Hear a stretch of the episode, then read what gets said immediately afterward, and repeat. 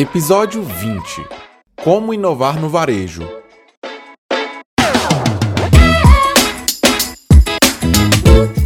Olá, eu sou Fernanda Peregrino e este é o Varejo SA Podcast. Sejam muito bem-vindos a mais um episódio e hoje vamos conversar com Alexandre Weimer sobre inovação no varejo.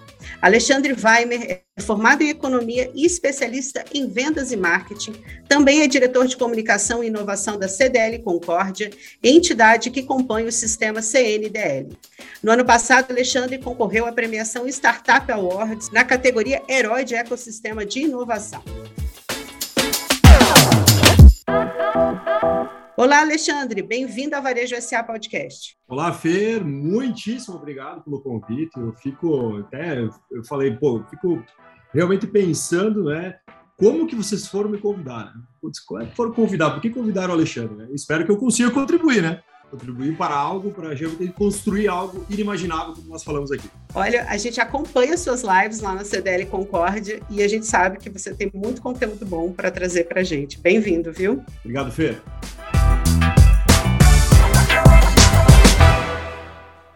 Alexandre, você é economista, mas como é que você foi parar trabalhando com vendas e marketing? Me conta aí.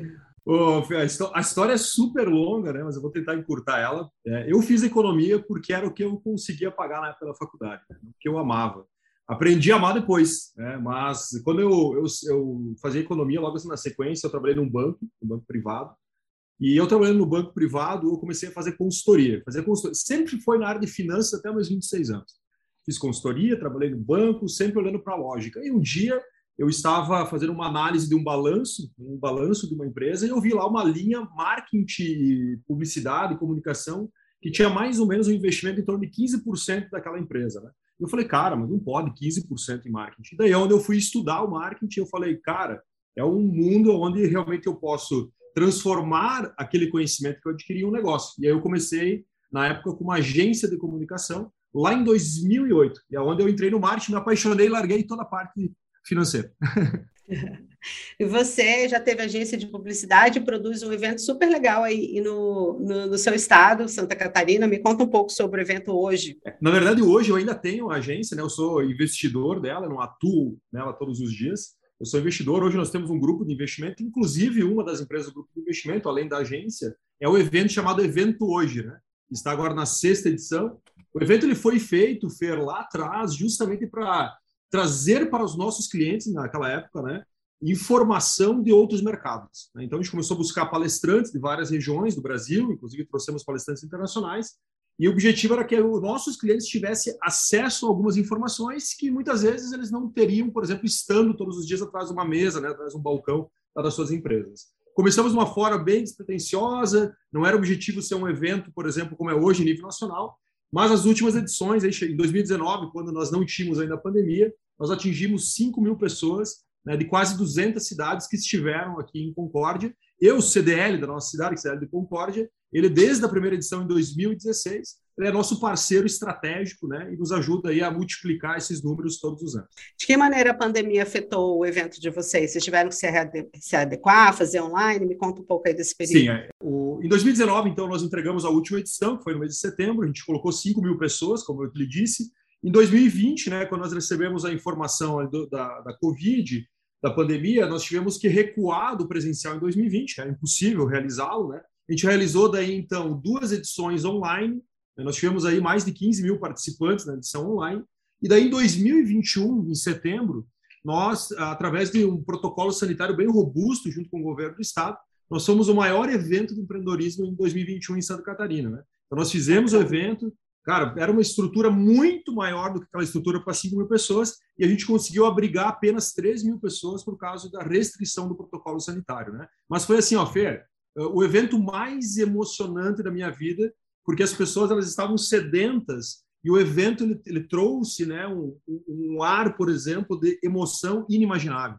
Tanto que nós tivemos a participação, por exemplo, da Glória Maria no palco, e nós nos emocionamos e ela chorou no palco, porque era o primeiro evento que ela vinha, né, desse, desse tamanho em dois anos, e né, por coincidência, nesses dois anos, ela tinha passado por uma cirurgia em seu cérebro, então ela estava emocionalmente é, bem conectada com o evento, por exemplo. Né? E a gente conseguiu, em 2021, talvez, dar um start em vários outros projetos. Né? porque várias pessoas que ali estavam, elas começaram a olhar e falar assim, pô, olha, estão, estão fazendo. E o protocolo sanitário realmente foi seguido à risca, o que fez com que muitas pessoas, talvez o dono do restaurante, o dono da loja, né, outras empresas de eventos, falaram assim, cara, mas a gente pode fazer, não vai ser igual, mas podemos fazer alguma coisa. Né? Que bacana ser inspiração, né? Mas hoje a gente está aqui para falar de inovação e eu aprendi alguns anos atrás, trabalhei num projeto de inovação do Sebrae Nacional, que para inovar a gente não precisa tirar nada da cartola. O que, que é inovação no negócio e como é que os varejistas e os outros negócios podem inovar no seu dia a dia? Fer, eu acho uma coisa que aconteceu nos últimos anos, principalmente nos últimos 15 anos, que as pessoas confundiram muito inovação com tecnologia. Né? Então, porque fala-se muito em tecnologia, óbvio que a tecnologia ela consegue potencializar uma certa inovação, mas nós temos que entender que inovação é tudo que você consegue fazer diferente, mesmo sendo algo que não envolva tecnologia. Eu gosto de citar muito o exemplo de um, vamos pegar um exemplo de um restaurante, de uma loja, de algo, por exemplo, que talvez não tenha acesso a softwares robustos e tudo mais, mas como que ela consegue inovar? Muitas vezes no atendimento. É, ela conseguindo fazer algo que é dela, que é particular, que é diferente do que ela fazia antes, no atendimento, na saudação, na maneira, na energia, no que o cliente vê, no que o cliente ouve, aquilo pode ser inovação.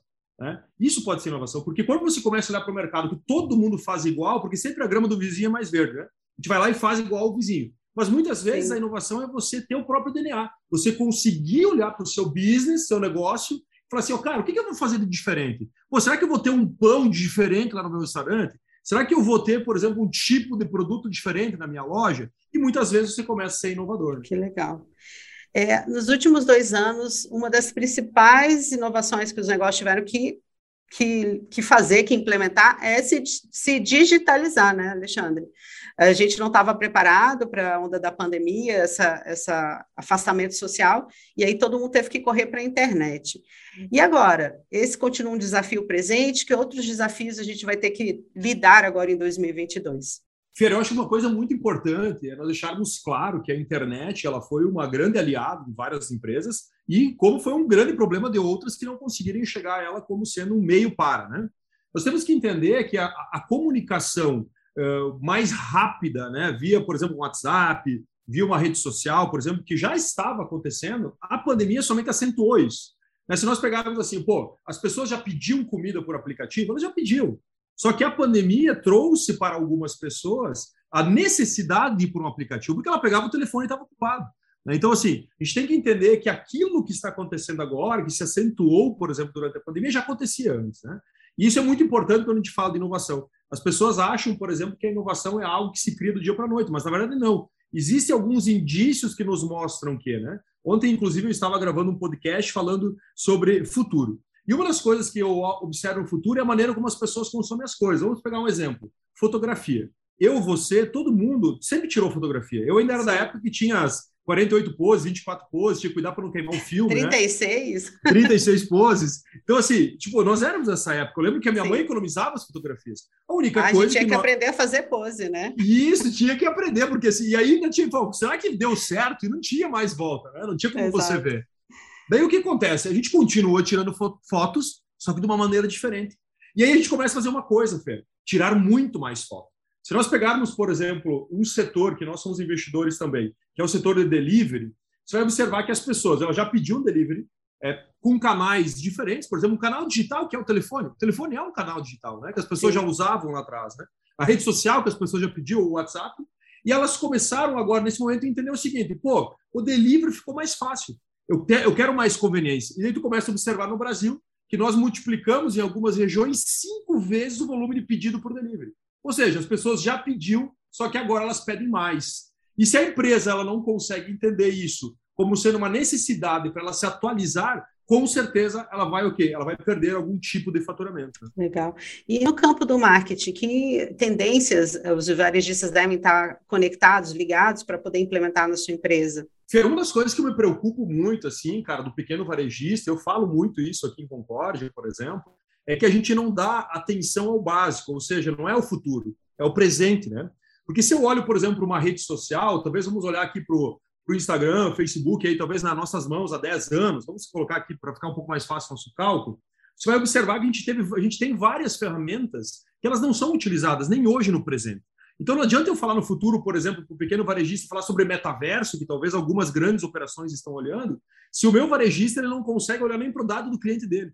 Ele não tem a informação do cliente, ele não sabe quando foi o último dia que o cliente comprou. Ele só pega as informações do cliente para tirar a nota fiscal ou o cupom fiscal. E isso eu vejo que é o grande problema hoje. Nós temos que, nós que temos a. Eu falo muito aqui no CDL, nós temos o dever de conscientizar o varejista que ele primeiro precisa olhar para o básico, que é o que, velho? Entenda o seu cliente.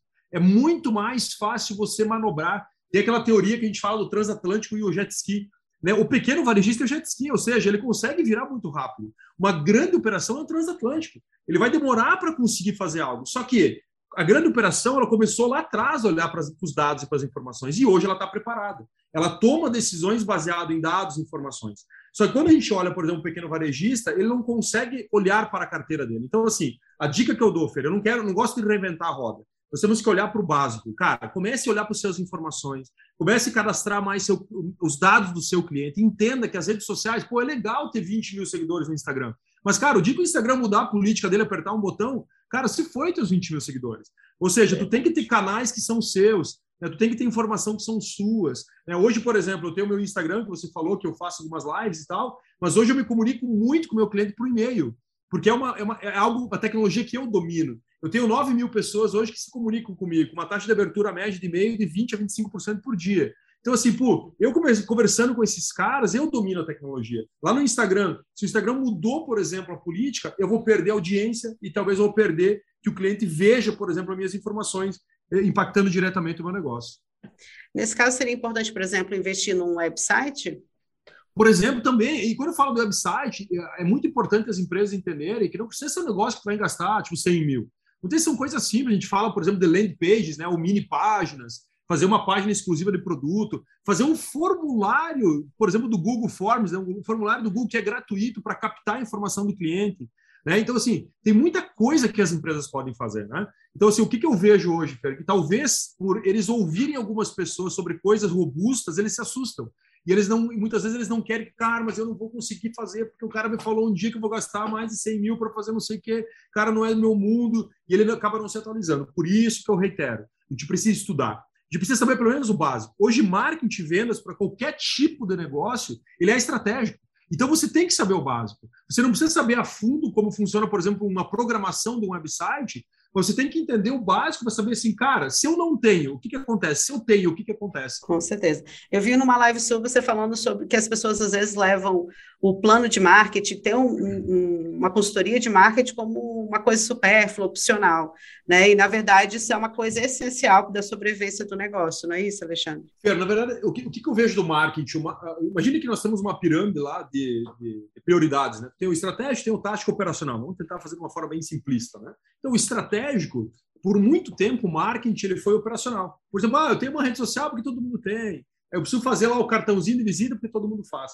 Só que hoje tu começa a observar o que a pessoa, a pessoa, a empresa, o gestor que começa a entender que o marketing é estratégico, ele dá um tom mais fácil para o seu faturamento. Ou seja, porque ele começa a entender o seguinte: pô, se eu quero dar fluxo de loja, vamos pegar um exemplo do fluxo de loja, eu uso marketing para isso. E quando eu falo marketing, não é você só fazer um comercial na rádio, você fazer uma rede social. Muitas vezes é você falar com a sua base. Né? Você, por exemplo, pegar os 100 principais clientes que não consomem nos últimos três meses e você fazer um WhatsApp, uma mensagem personalizada para aquele cara e falar assim: pô, João, estou com saudades de ti. Olha só, para você vir aqui hoje, separei um café da manhã para a gente tomar junto, sei lá, e, ou uma promoção, uma oferta, né? você vai, vai definir isso conforme o seu plano estratégico. Mas lembrem-se, né, galera? Marketing precisa ser estratégico, assim como vendas é estratégico. Venda também é estratégico, não é? E assim, quando a empresa ela começa a tratar vendas como sendo operacional, ou seja, esperar o cliente vir na loja, cara, isso aí é o início do fracasso. Não adianta. Se você está fazendo isso hoje, esperando o cliente vir, sem nenhum tipo de ação ativa, você possivelmente está iniciando o fracasso. Ele não vai acontecer segunda-feira, ele vai acontecer talvez lá na frente, quando um concorrente mais forte vier, quando alguém, por exemplo, começar a bater um pouco mais forte. Quando, por exemplo, tu pega os e-commerces hoje, Fer, vai pegar, por exemplo, os e-commerces chineses. Eles estão vindo, por exemplo, e crescendo a dois dígitos ao ano. Então, assim, e esse cara concorre com a lógica em concórdia. Só que se eu não olhar para isso e entender, pô, como é que eu consigo olhar aqui dois anos e entender que eu posso ainda ser competitivo. Por isso que o marketing, por isso que vendas, ele é estratégico, a gente precisa estudar. E como é que você ingressou no sistema CNDL, Alexandre? Um pouco, me conta um pouco do seu histórico aqui no sistema. Perfeito. Primeiro, assim, primeiro que eu sempre fui cliente, né, com a maioria das minhas empresas, não todas, mas a maioria delas eu fui cliente CDL. Né? Então a gente, a gente é associado CDL, né? Eu comecei por aí, depois, quando eu comecei a fazer o evento hoje, é óbvio que a gente se aproxima de algumas entidades, eu já participo de outras entidades, né? principalmente entidades de tecnologia, e o ano passado eu fui convidar, eu sempre tive o CDL de Concorde como parceiro, né? dentro do meu evento. Eu sempre ajudei de alguma forma, mas talvez mais indireta. E o ano passado, né, pelo presidente Gabriel aqui de Concorde, eu fui convidado a ingressar na diretoria, né, onde eu, eu, entre aspas, ganhei a cadeira de marketing e inovação. E aí onde eu estou hoje. Eu, eu acredito assim, ó, que quando a gente fala, por exemplo, de entidades, seja o que for de entidades, eu vejo que elas têm uma importância assim que talvez nós não consigamos entender o tamanho da importância. Porque ainda nós somos muito embrionários quando a gente fala do cooperativismo, do associativismo, de trabalhar todos juntos um, em prol de algo muito maior, né? Eu acredito que nós todos temos que aprender. Inclusive eu, nos últimos eh, cinco anos, depois que comecei a fazer o evento hoje, eu mudei muito a minha percepção do que era associativismo e cooperativismo. É, hoje, por exemplo, eu sou um defensor nato, inclusive, né, quando falo de cooperativismo também, tenho vários clientes hoje no sistema cooperativo, e também no sentido do associativismo, né, com entidades, por exemplo, como o próprio CDL. Legal. Então, para você, o sistema associativista pode trazer muitas vantagens para o crescimento do negócio. É, é, é, é, muito simples a gente comparar. Vamos pegar o nosso corpo, né, Fer? Se a gente pegar o nosso corpo e entender como ele é composto, na verdade, não é composto de uma matéria, ele é composto de várias coisas. Né? Nós temos lá glóbulos brancos, vermelhos, nós temos um monte de coisa que compõe o corpo. Ou seja, nós somos um sistema associativista. A gente só consegue estar de pé porque nós temos várias coisas que nos deixam de pé, né?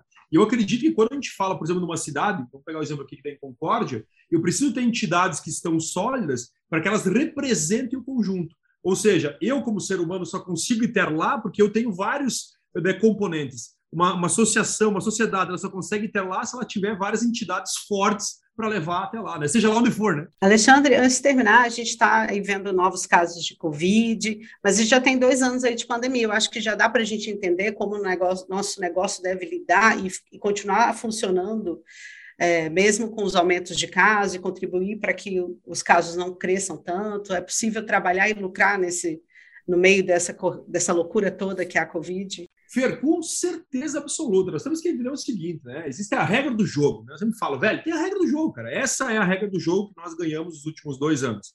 Ela vai sair rápido? Não, cara. As pessoas vão continuar com alguns medos. Nós vamos continuar usando. Cara, ah, pessoal, paramos de usar máscara. Velho, vai ter uma galera que usar máscara, mesmo não precisando mais usar máscara.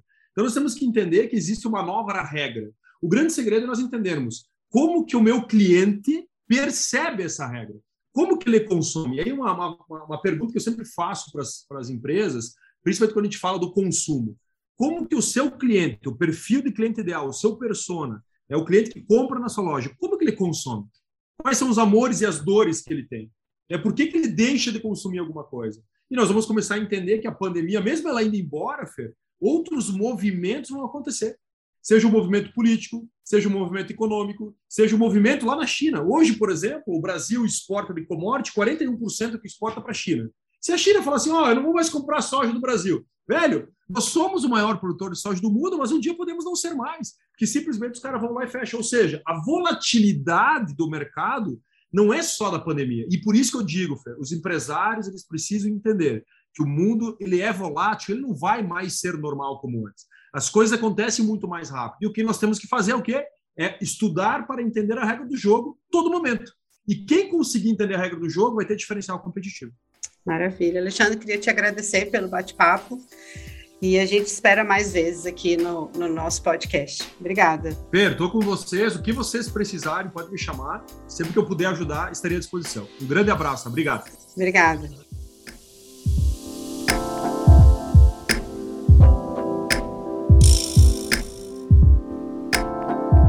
No programa de hoje, descobrimos que a inovação é essencial para manter o negócio relevante e competitivo. Quem não inova coloca a sobrevivência da empresa em risco. Também aprendemos que para inovar não é preciso inventar nada e nem mesmo fazer altos investimentos. Com boas práticas de gestão, vendas e marketing, é possível otimizar o custo, conquistar e fidelizar clientes e aumentar a lucratividade. É isso, eu fico por aqui, mas a gente se encontra no próximo Varejo SA Podcast. Até lá!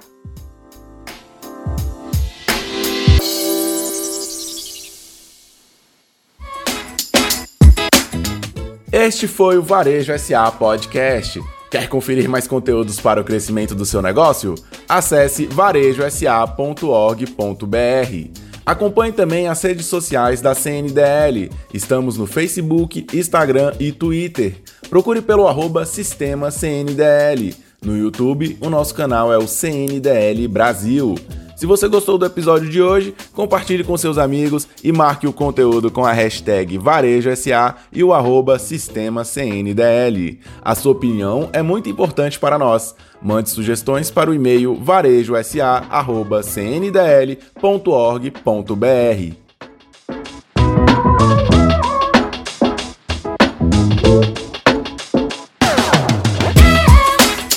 A sonorização e montagem é de Gabriel Layer. A vinheta tem participação de Lucas Mustafa. O roteiro e apresentação é de Fernanda Peregrino. A coordenação de comunicação da CNDL é de Rafaela Paulino.